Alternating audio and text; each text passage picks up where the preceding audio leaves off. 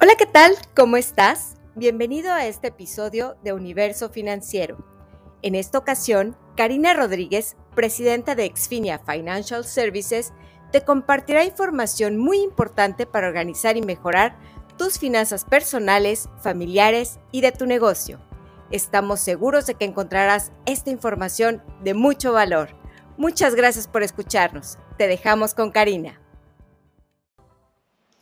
Hoy vamos a hablar de las diferentes maneras de invertir de acuerdo a impuestos. Es muy importante tener esa diversificación fiscal porque cada una de las categorías tiene diferentes ventajas y limitaciones. Es muy importante conocer cada una de ellas. La primera categoría son los impuestos continuos. En esta categoría entran todas las cuentas a las que tenemos acceso en cualquier momento, como cuentas de cheques, cuentas de ahorro, certificados de depósito, fondos mutuos si se encuentran en una cuenta de brokeraje, inclusive bienes raíces. Este dinero, como lo podemos accesar en cualquier momento, el precio que pagamos por la liquidez es estar pagando cada año impuestos sobre el crecimiento de este dinero. Este dinero no es muy eficiente, pero sí tenemos que tener dinero en esta categoría, solamente lo absolutamente necesario para cubrir nuestros gastos mensuales y nuestro fondo de emergencia. Todo el resto del dinero que queremos que crezca para mediano o largo plazo debe estar en las otras dos categorías. La segunda categoría son los impuestos diferidos. Aquí entran todos los planes de retiro. Hay muchos tipos de planes de retiro, pero todos tienen el mismo tratamiento fiscal. En este momento no se pagan impuestos, crece el dinero sin pagar impuestos pero en el momento en que vamos a empezar a retirar el dinero, ahí pagamos impuestos sobre todo lo que contribuimos más todo el crecimiento. Es muy importante que consideremos que existen eh, muchos economistas que coinciden en que es muy probable que los impuestos suban en el futuro. ¿Por qué? Hay mucha eh, presión debido a que el país se encuentra en un alto nivel de deuda, especialmente en los últimos dos años que ha venido emitiendo mucho dinero para toda la ayuda que ha dado a muchas familias por cuestión de COVID. Entonces el nivel de deuda del país incrementó. ¿De dónde va a sacar dinero el gobierno para cubrir esa deuda de impuestos, es muy probable. Otro factor que influye es Social Security. Social Security está bajo estrés debido a que los contribuyentes de ahorita somos los que estamos pagando el retiro de las personas que actualmente se están retirando, los baby boomers, que son muchos cada vez somos menos y menos las personas que estamos contribuyendo y por lo tanto existe eh, el peligro de que Social Security se reduzca sustancialmente en el futuro. ¿De dónde va a sacar dinero el gobierno para mantener Social Security? De impuestos. Otro factor que afecta mucho es Medicare, que es un rubro muy costoso para el gobierno. ¿Por qué? Porque cada vez vivimos más, somos más longevos. Entonces tienen que estar cubriendo el seguro médico de las personas retiradas por muchos más años. El costo de la medicina está incrementando también mucho. ¿De dónde va a sacar el gobierno dinero para mantener Medicare? De impuestos. Entonces si creemos que hay una alta presión para que los impuestos suban en el futuro. ¿Por qué quiero diferir el pago de impuestos hasta entonces? La razón es que sí debemos de invertir en esta categoría solamente en dos instancias. Una de ellas es cuando trabajamos por una empresa que contribuye a nuestro plan de retiro. En el caso en que la empresa contribuya, es muy importante que nosotros contribuyamos de nuestra parte el mínimo para obtener la máxima contribución de la empresa y solamente hasta ahí. El resto del dinero adicional que queremos ahorrar lo podemos hacer en los impuestos preferenciales y de esa categoría vamos a hablar en unos momentos. A menos que el plan de retiro que ofrece la empresa sea un Roth 401k, o sea que ese dinero ya pagó impuestos, por lo tanto va a crecer libre de impuestos y lo vamos a retirar libre de impuestos, en ese caso sí se recomienda maximizar lo que se puede contribuir cada año. Pero la gran mayoría de las empresas lo que ofrecen es un 401k tradicional en el cual las contribuciones se deducen ahorita, por lo tanto no se pagan impuestos, va a crecer el dinero sin pagar impuestos, pero al final sí se va a pagar impuestos sobre todo el dinero. Lo que se contribuyó más todo el crecimiento. En ese caso, les repito, deben de contribuir solamente lo mínimo de su parte para obtener la máxima contribución de la empresa. Porque si no lo hacen, es como si dejaran parte de su salario en la mesa. Lo, pierden esa contribución de la empresa cada año si ustedes no ponen el mínimo de su parte para obtener la máxima contribución de la empresa. Pongo un ejemplo. Si la empresa contribuye un 5%, yo debo de poner un 5% de contribución de mi salario para obtener la máxima contribución de la empresa, asumiendo que esa empresa contribuye dólar por dólar. Si yo solamente contribuyo un 2%, la empresa solamente va a contribuir un 2% aun y cuando yo tengo el beneficio de que me contribuyan hasta el 5% de mi salario. Por eso es que debo de contribuir ese 5% para maximizar la contribución de la empresa.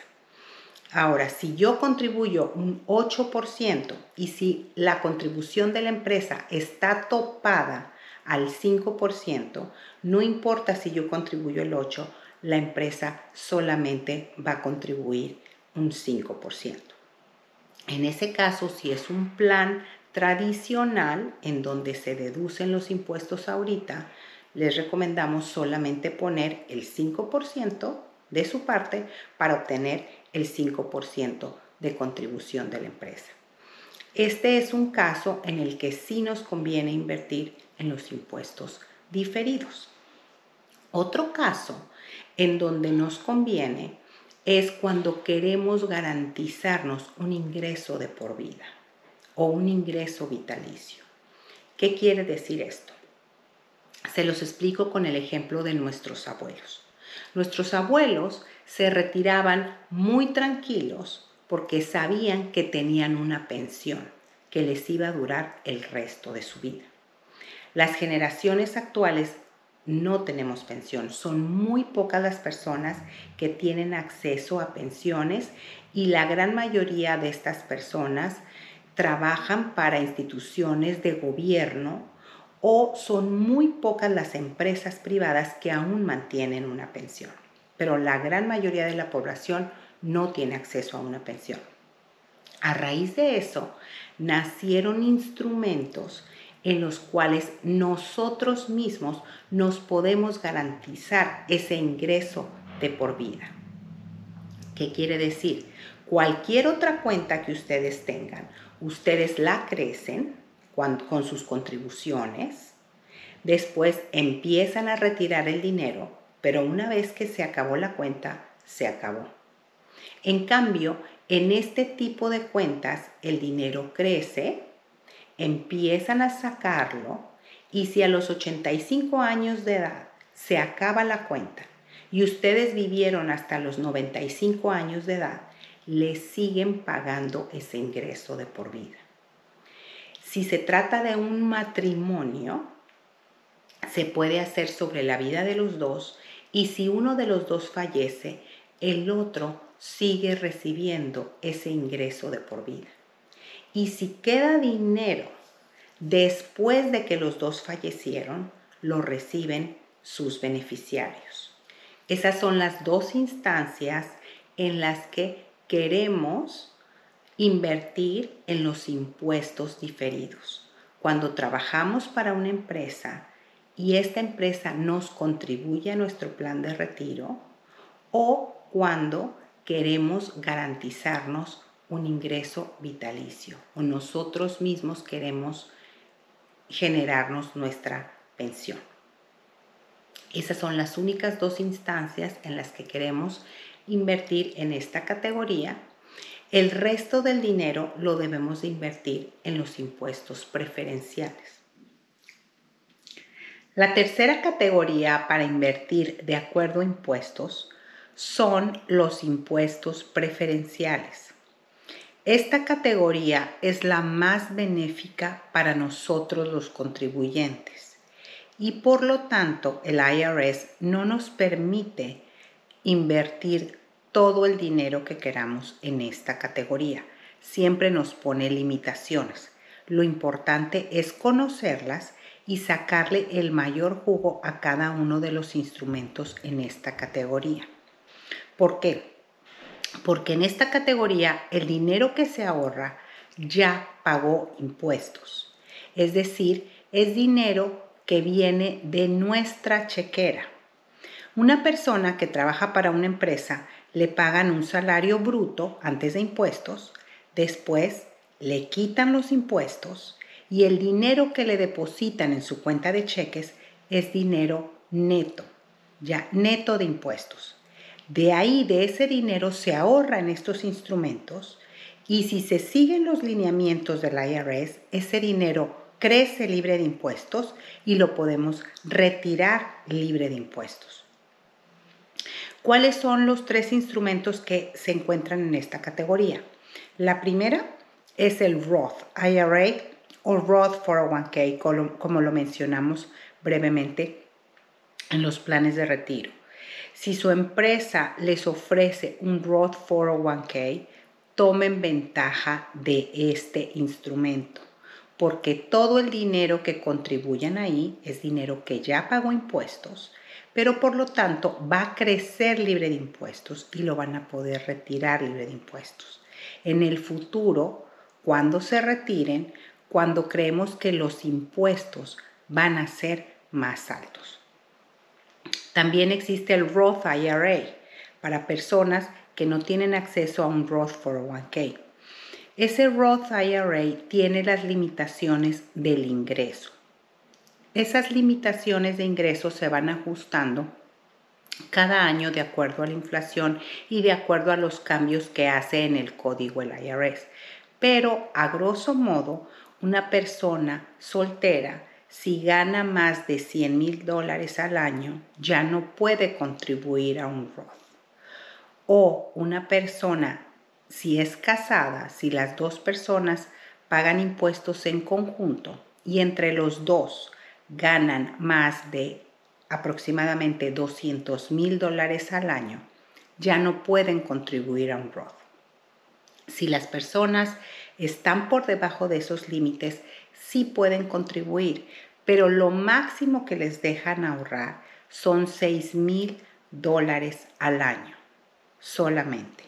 En el caso de un matrimonio son 6 mil dólares cada uno. A menos que se encuentren ya más cerca del retiro, les aumentan un poco esa contribución, pero no llega ni a los 7 mil dólares al año. Entonces, esa es la limitación del Roth. Y ese dinero no se puede tocar hasta después de los 59 años y medio porque es dinero destinado para el retiro. Otro instrumento en esta categoría son los planes 529. Estos planes son solamente para educación. En este plan no se puede ahorrar para el retiro o para cualquier otra meta, porque el dinero que ahorremos ahí crece libre de impuestos y lo podemos retirar libre de impuestos siempre y cuando lo utilicemos para educación o cosas relacionadas con la educación, por ejemplo, la estancia, la comida, los libros, colegiatura. Si ese dinero no se utiliza para educación, se terminan pagando penalidad y se terminan pagando impuestos. Entonces, esa es la limitación de ese instrumento. El instrumento más versátil en esta categoría es el 7702C. Este es un instrumento híbrido que combina la industria del seguro con la industria financiera. La industria del seguro es la que permite que todo ese dinero que se ahorra crezca libre de impuestos y lo podamos retirar libre de impuestos. La industria financiera es la que permite que ese dinero crezca de manera más eficiente.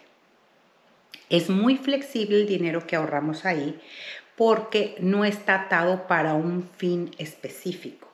Se puede utilizar para el retiro, para la educación de los hijos, para comprar una propiedad, para dar la vuelta al mundo si eso es lo que quieren.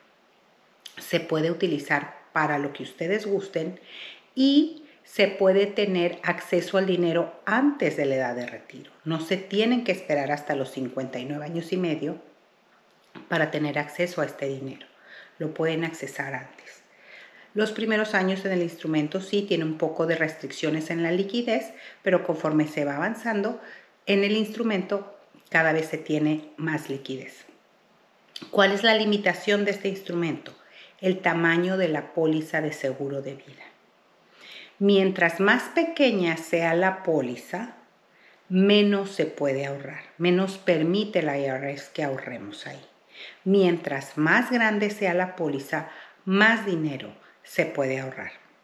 La belleza es que el IRS ni nadie nos puede decir a nosotros cuánto valemos.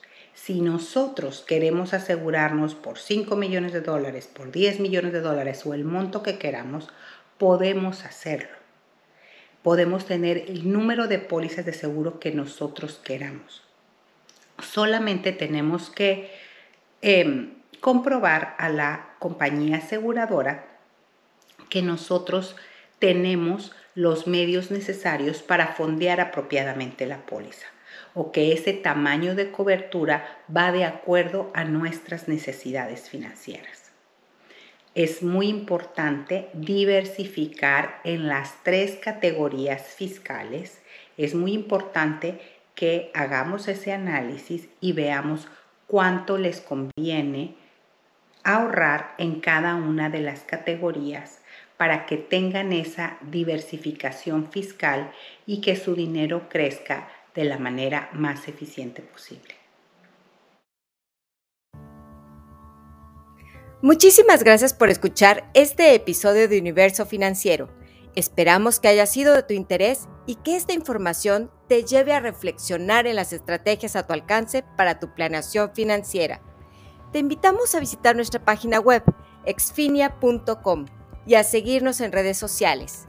Al suscribirte a este canal, no te perderás la información que aquí se estará compartiendo constantemente en los próximos episodios de Universo Financiero. Gracias nuevamente. Hasta la próxima.